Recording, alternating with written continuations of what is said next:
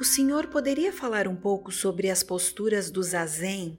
Devo tentar a posição lótus completa por todo o zazen? Não tente fazer lótus completo durante o zazen. Poucas pessoas, talvez 1%, conseguem fazer lótus completo durante 40 minutos, não é? Você pode usar uma posição mais fácil, como birmanesa, por exemplo. A posição de lótus é uma posição muito simétrica e muito bem amarrada, e isso é o que é bom na posição de lótus. Mas mesmo muitas estátuas de Buda são representadas em posição birmanesa. Não há uma necessidade de praticarmos na posição de lótus. Isso é um mito. Sensei, é comum chorar durante o zazen? No início da prática, muitos uh, praticantes uh, relatam uma emoção diferente em que eles não estão sentindo vontade de soluçar ou não se sentem tristes, mas simplesmente correm lágrimas. E essa reação é relativamente comum. Na verdade, significa que há uma boa concentração. Mas, com o tempo, esse tipo de reação desaparece. O senhor poderia falar sobre as quatro nobres verdades? Bem, as quatro nobres verdades são quatro afirmações, na verdade, simples. Em primeiro lugar, a vida é cíclica, ou seja, tem sobes e desces, tem uma impermanência constante. Às vezes os dias têm sol, às vezes tem chuva, às vezes nós estamos doentes, às vezes estamos com saúde. Às vezes temos abundância, às vezes temos falta. Isto é a própria característica da vida, ela ser insatisfatória no sentido de não ter estabilidade. Então, Buda diz: a vida é dukkha, é, dukkha é, significa eixo, e dukkha significa um eixo descentrado.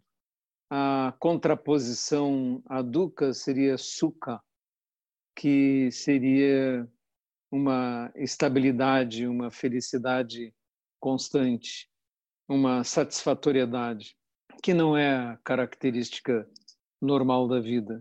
Ela ocorre eventualmente. Buda não disse que a vida é sofrimento, porque a vida tem alegria, pesar, tem felicidade infelicidade, tem amor e tem desamor. Então, a vida não é só sofrimento, a vida tem muitas coisas boas também.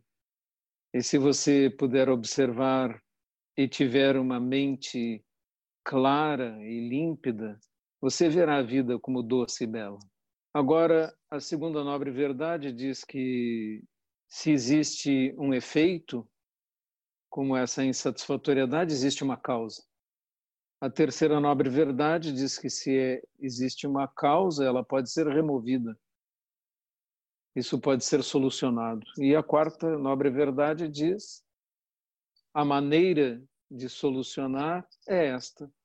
E a partir daí, então, Buda apresenta um caminho de oito passos para solucionar isso, começando com sabedoria, depois com virtude, terceiro com uma espiritualidade, um, a meditação, a concentração e a meditação corretas. A impermanência está mais evidente nos dias atuais, mas me parece que o desejo de permanência também cresce, e sinto certa reserva das pessoas quando aceitamos a impermanência. Como lidar com isso? Não é nos dias atuais, os dias do passado eram piores do que os dias atuais. Nós não enxergamos isso, mas se nós estudamos história, nós vamos ver que nós vivemos a época mais estável da história da humanidade. agora, nunca tantas pessoas tiveram acesso a alimentos, nunca tantas pessoas tiveram acesso à educação, nunca houve uma probabilidade tão baixa de você morrer pelas mãos de outro homem. O passado era muito mais incerto, cercos às cidades, guerras constantes entre países pequenos, feudos, estradas inseguras. Nós vemos uh, os problemas de hoje e nos parecem grandes, mas essa é a primeira época na história da humanidade em que mais de 50% da população da Terra está na classe média. Nunca antes isso aconteceu. Sempre a maioria da humanidade era pobre ou miserável. E morrer de fome era uma coisa muito comum.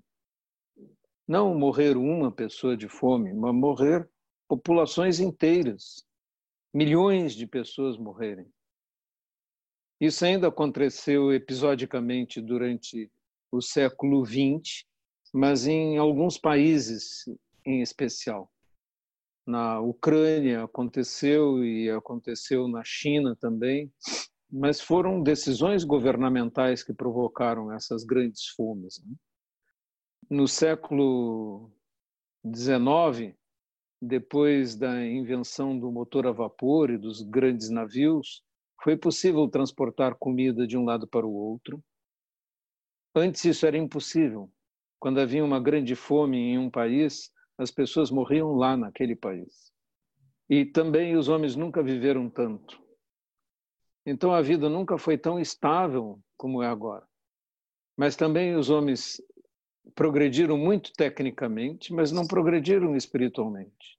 A ética não progrediu no mesmo ritmo que a nossa capacidade tecnológica. E a nossa capacidade de destruir, tanto militarmente quanto de destruir a natureza aumentou de forma exponencial. Nunca antes os oceanos estiveram na situação de colapso em que estão agora, por sobrepesca, por pesca industrial em larguíssima escala, porque ninguém é dono dos oceanos e todos pescam. E grandes áreas do oceano não são propriedades de países, então são terra de ninguém em que todos vão lá e pescam sem, sem medida e não conseguimos controlar nem a derrubada das florestas e a degradação do meio ambiente. Essa é verdadeira tragédia. Tudo isso eu disse para dizer que não, não é verdade que o passado era melhor. O passado era pior. O que não quer dizer que o presente seja bom o presente está cheio de grandes problemas. Como nós podemos enfrentar todos esses sofrimentos, toda essa impermanência? Da mesma forma que Buda ensinou 2.500 anos atrás. Nós temos que mudar os homens internamente, mudar as suas motivações internas, mudar a sua conduta interna, para que a sociedade possa mudar. Nenhuma sociedade conseguiu mudar com sucesso de cima para baixo, através de ordens, ditaduras, pressões, campos de prisioneiros ou de reeducação. Isso jamais aconteceu.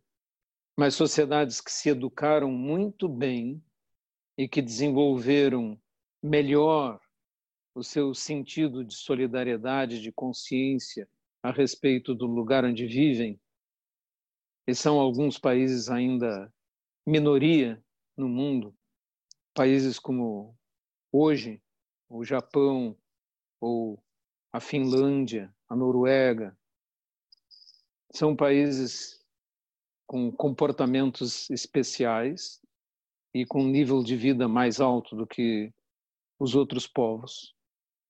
Porque, na verdade, houve uma diferença nos participantes da sociedade, nos indivíduos. Houve uma diferença de educação, uma diferença de valores. E é isso em que o budismo acredita, em mudar o mundo mudando os homens, não através da força, não através da imposição, não através de ditaduras, A mudança individual das mentes é a solução. Sensei, após a morte, é possível retornar numa forma não humana? Se sim, por quê? Porque as manifestações kármicas vão se manifestar dentro das condições que elas criaram. Se você se transformar num ser com o nível de mente de um animal puramente instintivo, reduzido a um ser completamente ignorante e que não sabe mais como agir de forma correta, nem para você mesmo, então você pode regredir a um estado não humano inferior. Mas se você desenvolver uma mente muito elevada, acima do nível humano, pode ser impossível para você se manifestar nesse mundo e você vai se manifestar em um plano superior são descritos nas escrituras uma multiplicidade de planos, a maioria deles superiores ao plano humano. Mas isso não é uma questão de fé. Estou respondendo à pergunta dentro daquilo que as tradições budistas falam, mas ninguém precisa acreditar nessas descrições. Não são artigos de fé no budismo mas com certeza fazem parte da tradição espiritual que o budismo aborda, ensina. Mas a, talvez a melhor resposta sobre esse tipo de pergunta é: não se preocupe muito. Faça o melhor que você pode agora, porque todos nós faremos esse curso e receberemos esse diploma. Todos. Você saberá o que ocorre depois da morte. Com certeza. E não vai demorar tanto tempo assim. Sensei, leva tempo até chegarmos ao Samadhi? O Samadhi não é tão difícil assim. Se você meditar corretamente, ficar no momento presente, realmente não estiver viajando para o passado e para o futuro, mesmo que isso ocorra durante alguns segundos, naquele instante você se sente em paz e feliz. Isto é samadhi. Se você praticar mais e mais tempo e mais dedicadamente, esse tempo de samadhi se amplia cada vez para um, um tempo maior, minutos. E a seguir ele vai aparecer fora do zazen também. À medida que você pratica, esse estado mental torna-se mais frequente e mais amplo. Quem obtém esse estado mental cria o terreno para as experiências místicas mais profundas. E a experiência mística mais profunda de que estamos falando é o Kensho, enxergar sua verdadeira natureza. Ken quer dizer ver, e show, verdadeira natureza. Kensho é enxergar além de si mesmo, além de corpo e mente. Enxergar nossa natureza unificada com todos os seres, além da ilusão de um eu pessoal. Quem tem essa experiência não precisa acreditar em mim, porque já experimentou, mesmo que seja muito rápida, já sabe que ela existe. E todo trabalho é como o trabalho de Samadhi, aumentar a frequência e a amplitude do Kensho. Ele já é descrito nos Dez Passos, nos Dez Passos do Boi, esse famoso texto, ele já é descrito como presente no terceiro passo. E existem vários outros passos até o décimo passo, cada um mais profundo do que esse e a cada passo como um passo logarítmico que tem a sua intensidade mais ampla que o anterior, como se fosse dez vezes mais forte que o anterior. O quarto passo, dez vezes mais que o quinto. O sexto, dez vezes mais do que o quinto. O quinto, dez vezes mais do que o quarto, e assim por diante. Então, Não tenha medo do samadhi e saiba que ele surge naturalmente pela prática do zazen. Sente-se e tente seguir as instruções verdadeiramente. Não viajar para o passado nem para o futuro. Não significa que você vai se tornar uma pessoa perfeita ou boa por experimentar o samadhi. Significa apenas que você conseguiu obter esse estado mental naquele momento. Você ainda continuará sendo a mesma pessoa que comete erros. E isso só vai se dissolver muito avante.